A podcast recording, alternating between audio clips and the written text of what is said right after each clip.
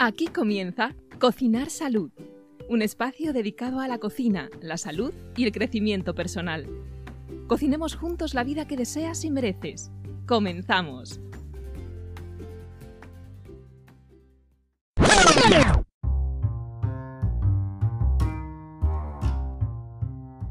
Hola, bienvenidos, bienvenidas eh, todos y todas a un nuevo episodio de Cocina Salud, el podcast de moda, el podcast de cocina y salud del que todo el mundo está hablando, o al menos en mi casa y en casa de Laura Muñoz, que hoy no ha venido, hoy Laura no está, porque hoy toca entrevista. Hoy me toca a mí eh, entrevistar a una persona a la que adoro, a una mujer que es una auténtica crack, eh, que nos va a ayudar a entender un poco acerca de la temática de este mes, en el que, no sé si os habéis dado cuenta, estamos hablando un poco acerca de esa necesidad después de las fiestas navideñas de compensar esos excesos que creemos que cometemos, esas eh, descompensaciones en las que creemos que andamos sumergidos y que en muchas ocasiones pues no es así. Así que os voy a presentar a esta amiga mía y grandísima profesional, Débora Torrente, dietista nutricionista. Hola Débora. Hola Fer, un placer estar aquí. ¿Has visto qué pasión? ¡Qué pedazo de presentación, por favor! ¡Qué intenso! ¡Qué Bueno, guay! Es que aquí en Cocinar Salud saco la parte más intensita que llevo dentro, la parte más Bruta, gamberra. eres una artista. ¡Qué pasada! Estoy flipada. Me quedaría así mirándote a ver cómo lo haces. Bueno, eh, os presento. Débora Torrentes, dietista nutricionista. Ya os he dicho que es muy buena amiga mía. Y, y hay una cosa que me encanta de Débora, y es que trabaja desde un sitio precioso. Precioso. Ella es dietista, ella trabaja eh, con personas que quieren modificar, cambiar la forma en la que comen, mejorar su alimentación, pero claro, ella les acompaña a un lugar muy bonito, siempre. Siempre les acompaña a un lugar muy bonito porque eh, tanto ella como yo, eh, esto lo aprendí de ella, lo tengo que confesar, los cambios verdaderamente bonitos suceden en un lugar que nada tiene que ver con la comida, que está por ahí escondido, eh, ahí en las profundidades. Y, ella, se, ella te coge de la manita, te acompaña allí y desde ahí intenta poner solución, eh, poner luz donde antes había oscuridad y conseguir cambios verdaderamente profundos. Esa es Débora, así al menos la conozco yo, así que así os la presento. Eh, em, Débora, cuéntanos un poquito así brevemente a qué te dedicas para que te conozca la gente. Pues desde hace ya dos años me especialicé en la ansiedad con la comida, en acompañar a personas, sobre todo en, este caso a mujeres, a relacionarse mejor con, su cuerpo, con la alimentación y sobre todo aquellas que canalizan su angustia y ansiedad a través de eso, ¿no? a través del juicio del cuerpo, a través de, la comida, etc. Entonces es como volver a, reunificar, porque en realidad es como una desconexión de uno, ¿no? y en realidad la comida no es el problema, es lo que decías tú, ¿no? es el recurso para sentirme bien y para no sentir esas voces raras, esas sensaciones raras que se nos van de las manos, como para tranquilizar. Entonces ahí acompaño. Qué guay. Pues, jolín, si vamos a hablar de, de, de compensar los excesos y, y, y, y, siendo tú una especialista en acompañar a personas en su relación con la comida y la ansiedad que les produce, madre mía, lo que puede haber ahí, ¿no? Lo que, lo, lo, ahora en enero estarás on fire. Sí, sí, y, y bueno, y la gente espero que ya venga aprendida de todo lo que hemos trabajado. Pero es que es, es lo que siempre hablamos, es muy curioso eh, porque lo veo todos los días, ¿no? Cuando, cuando trabajamos con, con, cualquier persona al inicio, yo siempre trabajo toda la parte íntima o personal de la persona de dónde está en este momento vital de ahora, ¿no? Porque la parte conflictual es la que le lleva a tener un comportamiento X con la comida. En este caso, porque estamos hablando de comida, pero pueden ser de muchas cosas. Cuando esa parte conflictual que no es comprendida, que aún no es entendida, que aún no hay cierta, eh, como sí, como comprensión o como perspectiva, como una parte más objetiva, hablando de que no lo pueden observar en su completitud y no pueden relacionarse de una manera más desde la respuesta, no tanto de la reacción, pues pasan ese tipo de actitudes. Porque el problema es creado en la, en la materia, ¿no? en lo que es la comida, en, querer tener un control de algo. Entonces, claro, cuando tú centras el problema con la comida, el problema es la comida. ¿Sí? O sea, cuando yo, por ejemplo, quiero eh, tener un cuerpo X, yo controlo la comida porque creo que controlando la comida voy a tener ese, ese cuerpo. Entonces ya está, 2 más 2, 4. Pero en realidad no es así. Porque el para que yo quiero ese cuerpo no tiene nada que ver con gestionar de esa manera la comida. Entonces, hacemos como las cosas al revés, que es el famoso paradigma del que hablamos un día, ¿no? Entonces, las compensaciones tienen parte de una idea del mundo dual, de lo bueno y lo malo, lo que está bien, lo que está mal, lo que quiero, lo que no quiero, lo que no puedo aceptar de mí, lo que no puedo aceptar de la vida en general, etc. Entonces, partiendo de una idea, es desde donde empezamos a actuar, ¿no? Empezamos desde el juicio, y, pero para, para tener un juicio necesitamos tener un concepto, una idea. ¿Sí? Entonces, cada uno tiene una idea de lo que es la Navidad, de lo que son las fiestas, de lo que es comer mucho, de lo que es comer poco, de lo que es comer mal, de lo que es comer bien. De, tenemos un montón de información sobre formas que responden a eso, ¿no? A todo esto que he nombrado. Entonces, en base a eso, yo me sitúo y tengo una referencia de que lo he hecho bien, de que lo he hecho mal, de que me estoy acercando a lo que quiero, de que me estoy alejando de lo que quiero. Y la historia es que a partir de todas esas decisiones que he ido tomando, entonces compenso, porque quiero volver al equilibrio. En realidad veo que me he desequilibrado muchísimo y lo que quiero es volver al equilibrio. Entonces nos vamos de una polaridad a otra. Y esto lo hemos hecho toda la vida con un montón de cosas. Es decir, siempre que hemos querido aprender sobre algo en la vida, siempre nos hemos polarizado nos hemos ido de un polo al otro. ¿no? Que esto lo hablaba hace, hace poquito con, una amiga, que era como, ella eh, es como que, de alguna manera es como que era, lo hacía todo con la pareja y de repente fue como, ahora solo quiero estar sola. Y es como, vale, para poder encontrar un equilibrio de cómo quiero vivir mis relaciones o mi relación conmigo misma, necesito haberme ido a las dos polaridades para conocer una y la otra y poder ajustarme en medio. Esto siempre lo hacemos, ¿no? Es como una tendencia. Lo que ocurre es que el, no cuestionamos las ideas. Las ideas siguen estando ahí como referencia y por lo tanto la polaridad siempre se sigue expresando de la misma manera. Entonces siempre nos seguimos ajustando en un medio que no es sano. Porque las polaridades, evidentemente, son polaridades, son excesos, ¿no? Eh, que si vamos aprendiendo, las vamos modificando y vamos cuestionando desde dónde las hacemos, y ahí tendríamos que acudir mucho a la coherencia interna, desde dónde estoy actuando. Y en el, en el post este que comentabas, yo hablé de diferentes maneras de vivir los excesos o compensaciones, ¿no? porque la Navidad está muy interpretada socialmente como el exceso. Vamos a comer un montón, asumimos que no nos vamos a poner todos gordos y que nos va a sentar todo mal y que vamos a comer mogollón. Es como, es normal. Y si no lo haces, eres raro, eres muy raro estás exageradamente mm, poniéndote en una posición muy extremista. Quieres cuidarte una Navidad de dónde vas tú, cuidarte una Navidad de que, duro todo, ¿no? Entonces, se ha normalizado y es una idea que sostenemos entre todos. De, la misma manera que yo me dan un papel que es verde y que pone 100 y yo mm, no hemos puesto todo de acuerdo de que eso tiene un valor, pues no hemos puesto todo de acuerdo de que las navidades son eso. Y eso es una idea. Igual que el sistema económico nos lo hemos, hemos inventado, pues eso también. Entonces, claro, nos estamos relacionando con ideas. Por lo tanto, es una sutilidad, es sutileza, no es una verdad. Por lo tanto, se pueden cambiar, se pueden modificar. Lo que pasa es que no somos dueños de, todo, de, todo ese, de toda esa conciencia que le tenemos que añadir para poder modificarlo. No somos conscientes de ello. Entonces, ahí es como yo he escuchado ¿no? relatos de cómo la gente, diferentes personas viven ¿no? las navidades, eh, que unas, por ejemplo, acuden mucho al me cuido, yo me cuido mucho en navidades, igual, ¿no? Semana Santa, Navidad, lo que sea, pero ese me cuido tiene como un resumen que el lugar desde donde se cuidan es mucho desde el control y desde el miedo. El miedo a pasar, el miedo a engordar, el miedo a que se me vaya de las manos, el miedo a seguir comiendo así porque me voy a desbarajustar durante las navidades si me pasó algo y eso va a hacer que me desbarajuste durante todo el año, que no sea capaz de ajustarme porque voy a necesitar ese dulce, voy a necesitar esa cantidad de comida y necesito esa sensación de seguridad y control. Y en ese caso está puesto fuera de mí, está puesto fuera de la comida.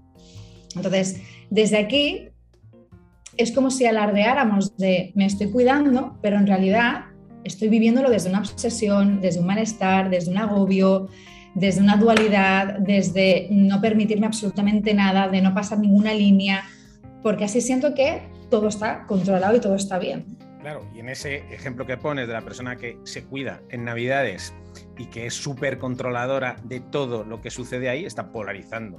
En este caso, esa situación, e igual se puede dar el caso de que llega el 7 de enero, que han terminado las Navidades y se va al otro extremo ese control se derrumba completamente y se pone hasta, hasta las cejas y se come todo el turrón que no se ha comido en tres semanas, se lo come en dos días, porque, porque de alguna forma ese exceso de control, ese exceso de polarización eh, es no genuino, ¿no? O, ¿no? está hecho desde un lugar sano y verdadero. Claro. Claro, la historia es que la compensación no es mala, es un ajuste y ajustarnos es bien. La historia es que nos justificamos, no tomamos conciencia de dónde venimos. Simplemente es como si pusiéramos un parche y dijéramos, aquí no ha pachado nada. Vamos a volver lo antes posible al estado normal que, oh Dios mío, lo mal que lo he hecho. Entonces, cojo la misma intención que puse en ese momento de dármelo todo, ¿no? Permitírmelo todo o el exceso, etcétera, y lo hago para la vuelta, ¿no? Pero no genero una conciencia de decir, ¿cómo he llegado yo aquí? ¿Qué estoy pensando? ¿Qué creo sobre la comida? ¿Qué creo sobre las navidades? ¿O qué, qué, ha pasado? ¿Por qué he tomado estas decisiones? ¿Cómo me he conseguido llevar hasta aquí? No cambio nada de eso, sino que simplemente pongo un parche. Entonces, ¿qué pasa? Que esa corrección o ese ajuste siempre lo voy a necesitar, porque no hay un aprendizaje, no hay una transición, no hay un ir más allá de todo eso y cambiar mi relación con la comida y mi relación conmigo en ese caso, ¿no? Entonces, por eso siempre lo estamos repitiendo, porque también, evidentemente, nos funciona yo quiero volver atrás y vuelvo volver al origen, hago una barbaridad y lo consigo. Ya está. hemos aprendido a vivirlo de esa manera. Y tú dices, Jolín, es que hay que poner un poquito de conciencia, hay que frenarse, hay que decir desde dónde tomo las decisiones. Pero bueno, tú lo sabes, lo complicado que es cuando estás en medio de la vorágine y cuando te dejas llevar por, las tripas, ¿no? Porque es que ese, tipo de conductas salen de un lugar en el que, eh, del que no eres dueño o, te cuesta mucho poner luz o conciencia en, esas, en esas conductas, ¿no? ¿Qué, consejo le darías a la persona que actúa de esa manera, que se siente ahí, que se siente en un sitio en el que dice, joder, hay algo que no me cuadra? Yo creo que, yo creo que esto que hago no, está muy bien hecho. Yo creo que, que estoy siendo arrastrado por algo que, en este momento me supera y que me maneja de alguna forma. ¿Qué consejo le darías a esa persona que ha llegado a ese momento, a ese punto, en el que dice, jolín, esto no, está bien? Porque a veces que no nos damos cuenta, directamente creemos que es lo normal, que es lo, que es lo que hay que hacer, que es la forma en la que se vive, pero hay un segundo paso en el que dices, jolín, yo creo que no. Yo no me siento feliz o cómodo con la forma en la que hago las cosas o me relaciono con la comida. ¿Qué consejo le darías a esa persona que está en ese punto en concreto? Depende de lo que esté haciendo. Por ejemplo, si el malestar parte de, ese miedo, esa restricción, esa obsesión en controlar absolutamente todo, no salirse nunca nada, necesitamos flexibilidad ahí, por ejemplo. Entonces, el quizás, eh, si la cosa está en el control y la seguridad, pues decir, vale, pues voy a decidir un día de la semana, a una hora determinada, semana pura, tomarme algo que me apetece lo que sea, incluso pues algo que me guste que no me permito normalmente, pues me apetece pues una galleta o me apetece o un donut o una caja de donetes, me da igual, o sea, algo que igual pues no me permito habitualmente y me, siento y me lo permito y me lo, y me lo gozo y me lo disfruto dentro de una planificación, ¿no? Esa persona entendemos de que necesita el control, entonces pues hagamos eso, pero a través de esa flexibilidad donde también incluyo ese tipo de cosas. La historia es que tenemos una creencia de que si hay como una frase, ¿no? De que cuando te lo permites todo, dejas de necesitar. ¿Sí? Es como, si yo me doy permiso y me permito todo, es decir, este, puedo no quiero, es que en realidad es que yo no puedo comer esto. En realidad sí puedes, puedes comer todo lo que tú quieras. La historia es que creemos que si nos permitimos comer, vamos a atracarlo, o sea, nos vamos a pasar 400 pueblos.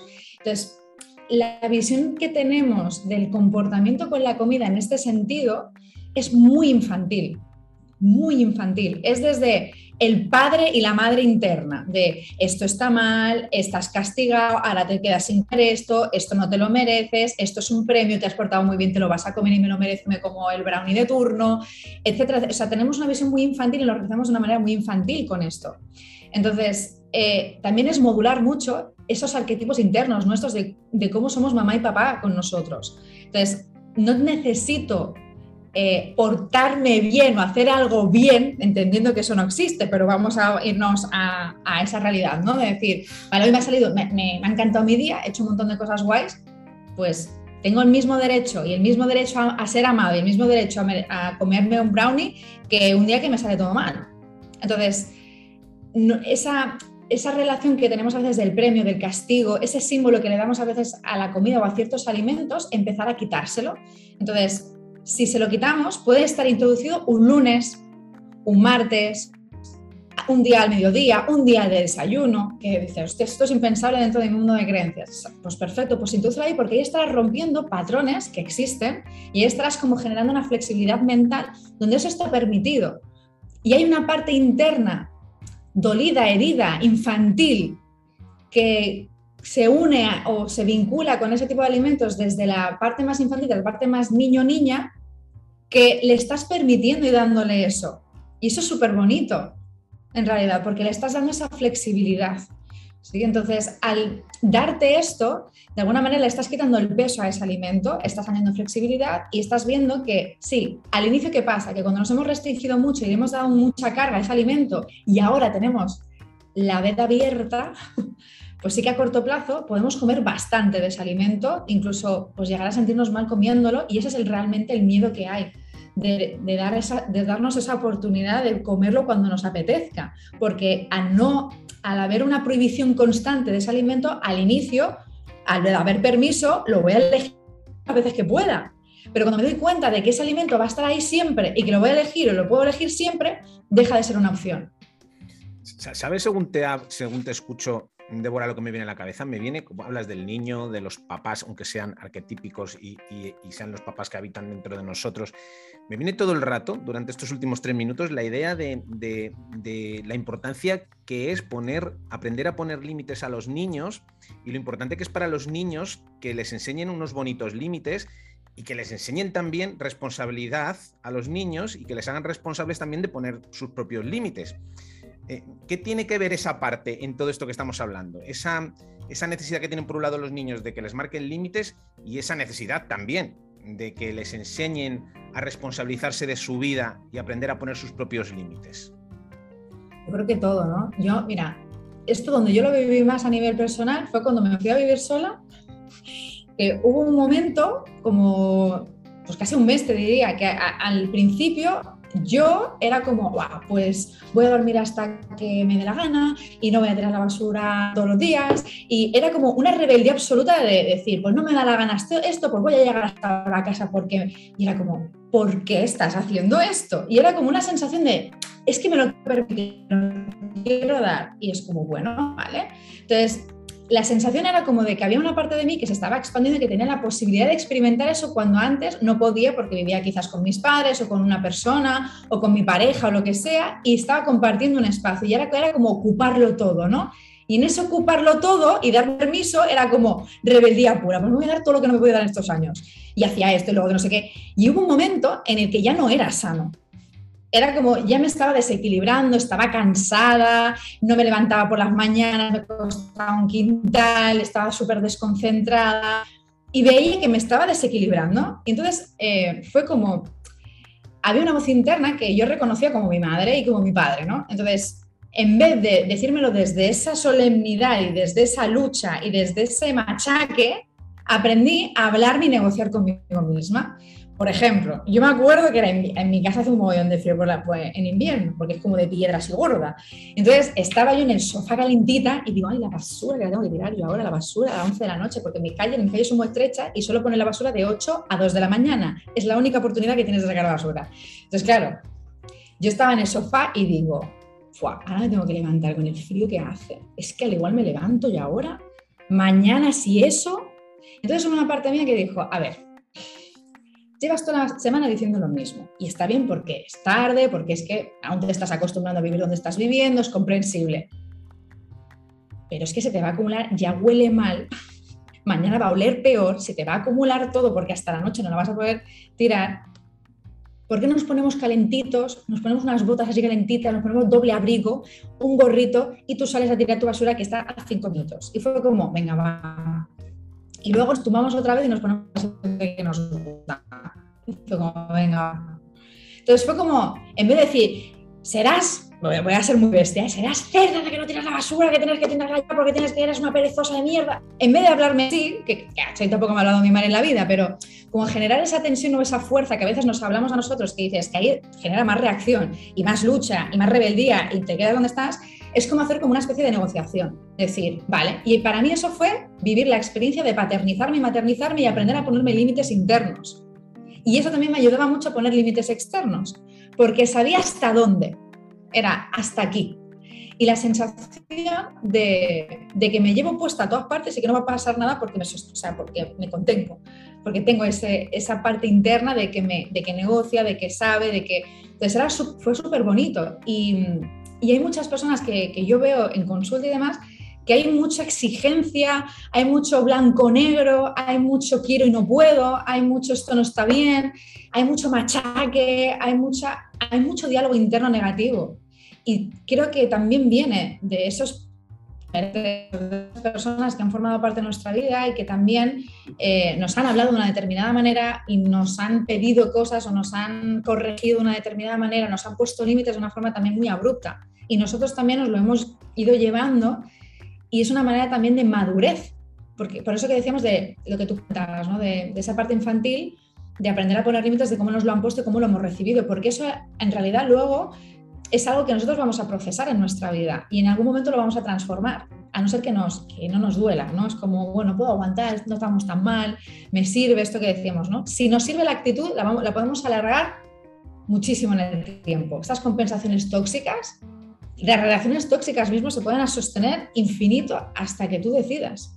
Pues esto igual.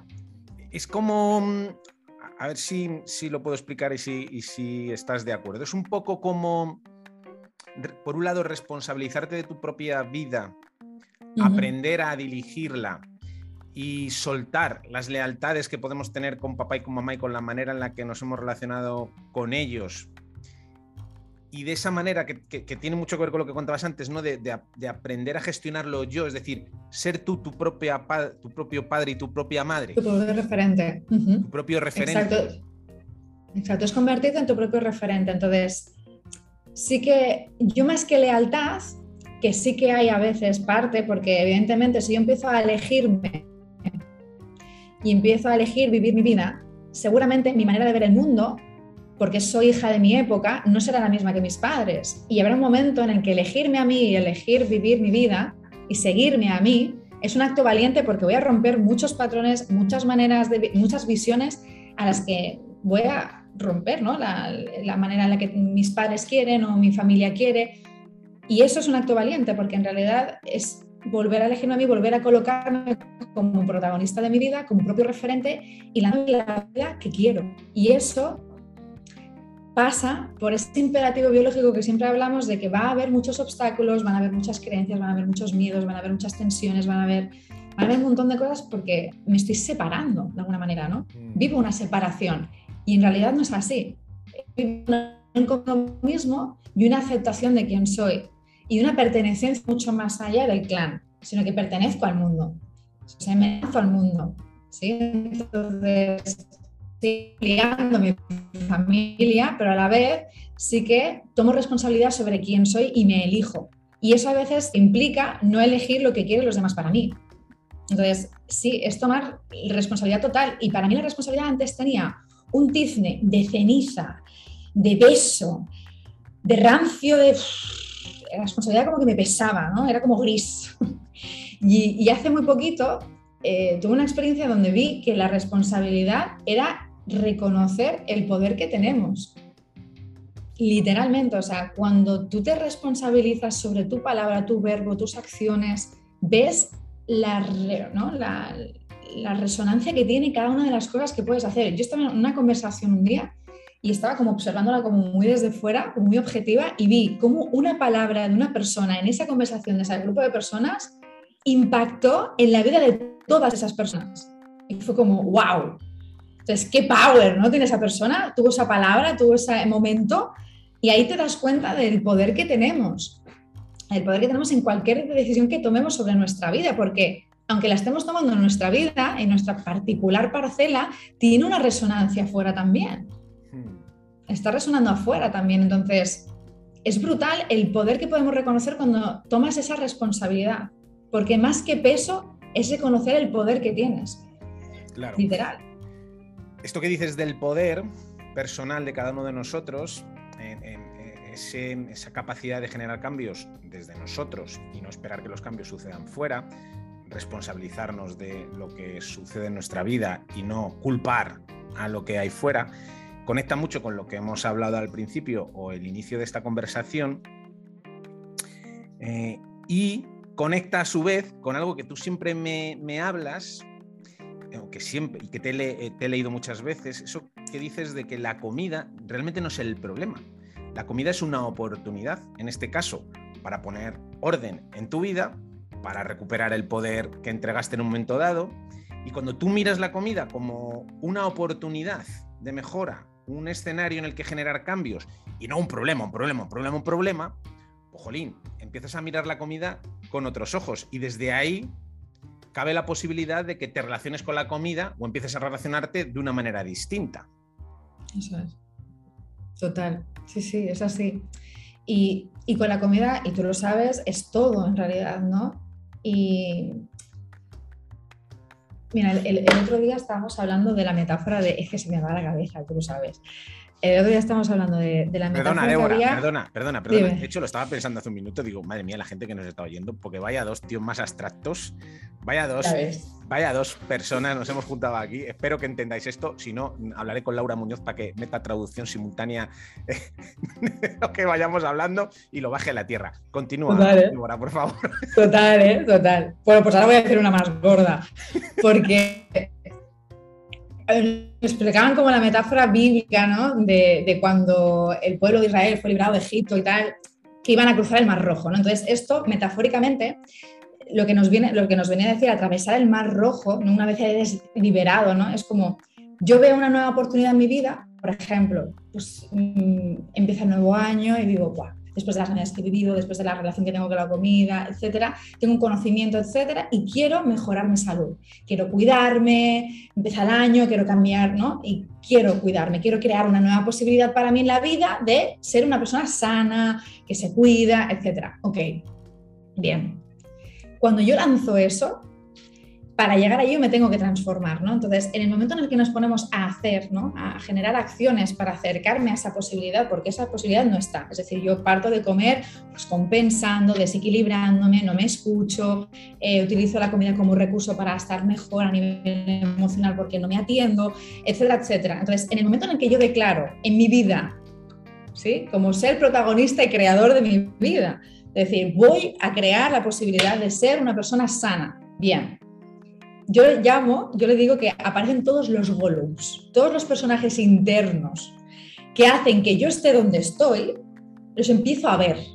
Y digo, hostias, Pedrín, claro, por eso yo no era sano, ni he hecho nada sano en mi vida. Entonces empiezo a reconocer todas estas personas, todos estos mini personajes que te dicen dónde vas tú, con la que, a ti te gusta el chocolate, con la que te gusta comer, si tú no te puedes controlar en nada, si tú no eres sano para nada, si en la vida tú has comido en la vida bien, si a ti no te gusta cocinar. Bueno, todas esas creencias, todos esos personajes que te van hablando de por qué no vas a llegar allí y eso simplemente son propuestas e ideas que crees sobre ti, que están en contra de la idea que quieres manifestar. Gracias a poder tú lanzar esa idea y ir hacia allí, aparecen todos estos personajes aquí delante tuyo porque necesitas trascenderlos para crear esa posibilidad. Hmm. Y lo bonito de esto es que ahora los puedo ver. ¿Y quién cojones lo ve? Tu ser esencial, quién eres tú de verdad, la entidad que eres. Porque tú no eres ese personaje, tú no eres esa forma que tú te has creído que eras. Entonces es como, ah, que ahora lo puedo ver separado, lo puedo ver clarinete. Entonces ahora lo puedo transformar porque lo puedo ver. Entonces hay mucha gente que cuando me dice, bueno, me he dado cuenta, lo veo, veo todas estas creencias de mierda que tengo, toda esta manera de pensar mm, que no me ayuda para nada y ahora qué bien que lo veo, pues nada. Entonces, claro, ahora lo puedo ir trabajándolo y dándome cuenta de que no es verdad y que no me ayuda y cuestionarlo, etcétera. Entonces, es un momento muy crucial porque vienen como todas los como los enemigos, los fantasmas, todo esto, que te vienen a como a, avalar el paso y hay veces que no podemos ir más allá, que nos los creemos y nos quedamos donde estamos, que no podemos ir más allá de ellos. Hay algunos que igual pues, nos los cargamos por el camino, pero hay otros que no. Y este proceso es el que vivió Bodhidharma, Buda y todos estos. O sea, Mm. es el mismo proceso de conciencia que muchos seres que están ahí como, uy, esto está iluminado. Es lo mismo. Estamos haciendo exactamente lo mismo cada vez que creamos una nueva posibilidad en nuestra vida. Y la salud es una de ellas, o el cuidado de la alimentación es otra de ellas. Y estamos trascendiendo partes de nosotros. Claro. Son capas, son máscaras que tienes que ir. Una palabra que has dicho muy bonita, muy bonita, con la que estoy muy de acuerdo, que tienes que ir transformando. Porque muchas veces se habla del ego, ¿no? De hay que coger el ego, hay que destruirlo y pon- bueno, perdona, el ego, si el ego está ahí para protegerte, pero si es lo que te sostiene aquí en este mundo. Entonces, al ego no hay que destruirlo, al ego hay que hay que hacer es negociar con él, transformarlo, poner esas partes del ego que te duelen y te, y te frenan en tu progresión, en tu evolución, ponerlas en un sitio mm, diferente, donde no te bloqueen o no te frenen. Bueno, ese es el proceso. Claro, la gente que dice, no, hay que destruir el ego, matar. ¿Pero que voy a matar al ego? ¿De, de- de- yo qué soy? ¿Dónde me quedo? ¿Dónde estoy? ¿No? Entonces, es- esos fantasmas que tú hablas, claro, son todas esas partes de ti que tú te has creído, que en un momento dado te sirvieron, te funcionaron, hicieron un bien. Y que claro, por eso te cuesta tanto separarte de ellas, porque en un momento dado tuvieron una función muy bonita y te acompañaron. Entonces, no se trata tanto de, destru- de destruirlas, se trata de transformarlas en algo que verdaderamente te potencia ahora. Y digo, yo ya no quiero estar aquí donde estoy. Yo quiero tener una mejor relación con la comida, yo quiero cuidarme, yo quiero crear salud, ¿vale? Estas partes de mí que aparecen ahora aquí, que claro, ellas quieren quedarse ahí, ellas no quieren evolucionar, ni que ellos quieren estar donde están. Vale, o sea, hay que negociar con ellas, hay que transformarlas, algunas lograrás transformarlas y otras simplemente yo creo que hay que aprender a vivir con ellas, ¿no, Débora? Hay que aprender a cogerlas y, y, bueno, pues ya está, pues están ahí. Con esto que tengo aquí, Sí. que de momento, en este instante, no puedo con ello, ¿cómo hago para mm, ir lo más lejos posible con esto que tengo aquí, con este percal? Sí, en vez de luchar quizás con ellas, a veces es incluso hacernos amigos y conocernos, ¿no? Porque tienen necesidades. En realidad todas esas partes bu- buscan amor, como último fin es amor, ¿no? Entonces, hay alguna que el amor te lo dirá, necesito seguridad. Hay otra que te dirá que necesita entretenimiento y diversión y placer. Hay otra que te dirá que necesita, entonces, vale, pues si puedo ver esas necesidades de esas partes y me doy cuenta, ¿no? De que es en la raíz lo que necesitan, puedo empezar a buscar otro tipo de alternativas más allá de la comida, por ejemplo, y llenar mi vida de cosas bonitas, que no solo se concentre en una parte que es quizás la comida o, la- o lo que sea, ¿no? que, donde estoy. Entonces me ayuda a trascender, a expandirme, pero sobre todo es que es, eh, a pesar de que en el mundo occidental siempre hemos dicho de, de hay que cambiarlo de fuera y ya entrado de dentro, ¿no? Quizás empecemos, ¿no? O sea, cada vez se habla más de eh, la respuesta siempre está en la parte interna, cuando tú puedes cambiar la parte interna, la parte externa se manifiesta de otra manera, es mucho más fácil que se manifieste. Y este proceso del que, que estoy nombrando, que tú también estás nombrando, lo hemos hecho toda la vida, toda la vida. La verdad es que no hemos sido conscientes, pero si, si nos vamos a nuestros ocho años y yo me miro, yo no soy igual. Y he aprendido un montón de cosas, he trascendido otras, he aprendido a hablar de una manera, he aprendido a gestionarme de otra, y a organizarme de otra, y a planificarme, y a hablar, y a relacionarme. Y, y ha, ha, habido partes de mí que han ido muriendo. O sea que es un proceso orgánico natural que no, no es que me lo tengan que contar o, o que me tengan que enseñar a hacerlo, es que ya lo he hecho muchas veces. Pero sobre todo, lo que impulsa a ir más allá, porque ha habido muchas veces en nuestra vida que ha, sido como y yo cuando lo hablo con la gente siempre he tenido un momento de estos épicos de decir, yo no sé por qué, pero tengo que hacer esto, lo, quiero mogollón, o sea, sé que es por aquí, lo deseo muchísimo y aparecen estos fantasmas, estos golems, estas historias y tú para adelante. es como... ¿Sí? Y, y ahí yo creo que está la clave, es como conectar con ese deseo de ir más allá. Si yo me conecto con el propósito de la compensación, el propósito de la compensación, voy a ponerle un nombre yo, es cuidarme, equilibrarme. Estupendo. Pues voy a empezar a hacer actividades para equilibrarme. Y si me conecto con ese propósito y busco en la idea, en mi mental, de lo que es equilibrio, quizás ver que me meto unos ayunos absolutos de zumos, pues igual muy equilibrado no está. ¿No? Entonces veo que no soy coherente y que ese ajuste está muy descentrado y que no lo puedo sostener. Y es un poco eso, es como acudir al propósito, al deseo y a la coherencia. Propósito, deseo, coherencia. Y entonces eso me va como facilitando el camino, eso, ¿no? el, el llevarme bien conmigo, el cultivar esa negociación conmigo, ese permiso también, ¿no? Mío, ir madurando, ir tomando esa relación adulta conmigo mismo, sin esas infantilidades de, es que yo quiero esto, y por qué no puedo comerlo, yo me lo merezco, y por qué él sí, yo no puedo. Porque es que internamente parece que hablemos así, Es que claro, la gente come normal y yo no puedo, pues vaya historia. Y es como, vamos a una cosa, ¿no? ¿Desde dónde estamos diciendo esto? Si la gente está comiendo eso y sabes que eso es malo para ellos, es decir, que no les aporta nada, ¿qué te hace desearlo? Que quiero ser normal, que quiero ser como todo el mundo. Eso es otra cosa. Y eso lo estás concluyendo, manifestando a través de la comida, comer igual que ellos. Ok, me siento separado de esas personas, no me siento amado, ¿vale? ¿De dónde viene eso? Y eso es súper bonito en realidad, porque te ayuda a conocerte a un nivel súper profundo. ¿Sabes lo que es bonito? ¿Sabes lo que es bonito, Débora? Charlar contigo es muy bonito. Eh, lástima, ¿eh? porque yo sé que, empiezas ya a trabajar, te quedan cinco minutitos, se me ha hecho súper corto. Mm. Yo creo que, eh, yo creo que mm, aprovecharé la confianza para robarte otro rato en otro momento y compartir aquí desde Cocinar Salud, porque mm, charlar contigo es... pues es maravilloso porque aprendo mucho, espero que a la gente le haya gustado en las cosas que has compartido, que lo hayan entendido. Pondremos la traducción simultánea a través de Laura Muñoz para que ponga alguien un poco de tierra aquí en tanto, en tanto cielo. Pero muchísimas, muchísimas gracias. Débora, por cierto, ¿dónde puede encontrarte la gente? ¿Dónde puede contactar contigo? ¿Dónde puede pasar consulta contigo si siente un deseo, una necesidad de que así sea? ¿Cómo pueden contactar con Deborah? Pues mira, en, la página web de hecho lo he facilitado un montón ahora, porque la gente me decía, no entiendo nada, cuando voy a resolver una sesión contigo, las múltiples posibilidades que hay no entiendo. Pues ya lo he facilitado un poco. En, la página web ahí, sí, me pueden escribir, está ahí pues, también una casilla para si me quieren preguntar cualquier cosa, también hay cosas que voy colgando, pues si les interesa leer más, y pueden reservar ahí sesión, sesión exploratoria para conocer un poquito y, también están bien todo el proceso. Está, está cotilleando, tienes la posibilidad de que la gente reserve una sesión exploratoria gratuita para conoceros, para ver si podéis trabajar juntos. Bueno, tenéis varias posibilidades por ahí en la página web.